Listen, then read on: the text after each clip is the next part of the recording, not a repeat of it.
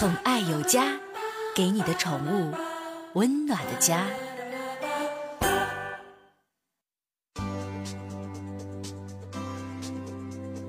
宠爱有家，给您的宠物一个温暖的家。我是您的好朋友小克。二零零七年七月份，这个故事呢发生快十年前了，九年吧。美国有个吉娃娃。说起吉娃娃，朋友就说了，说美国人都好养吉娃娃啊。说你咋看出来的？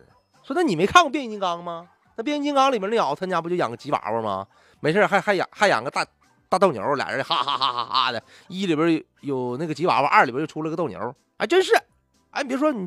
这发现问题发现的很敏锐。这个美国一个吉娃娃，为了保护它主人家年仅一岁大的小孙子，这小孙子呢，这孙子，这孙不是人家的小孙子啊，不能说这孙子，这孙子，这孙子有点像骂大街的感觉，是吧？这小孙子叫啥呢？叫布克维斯特。这个吉娃娃为了保护它的小主人，勇敢的和斗牛犬一样，和响尾蛇进行了战斗。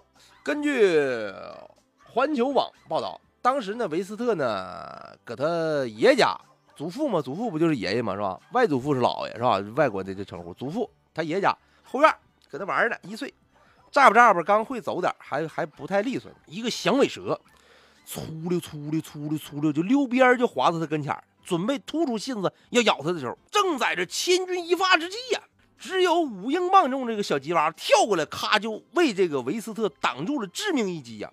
当这个布克他爷听到吉娃娃发出惊恐的叫声之后啊，就赶紧出来查看。就发现这个狗啊，就跟这响尾蛇进行战斗呢。让你咬我主人，让你咬我主人，我吐你吐嘛，你知道吗？我咬不过你吞吐嘛，你知道吗？爱咋咋地，干呢。干完之后，他他爷出来说：“呵，你咬我孙子！”一顿飞脚电炮，完了可能又上家伙事儿了。估计那外国有枪啊，砰砰砰就给削死了。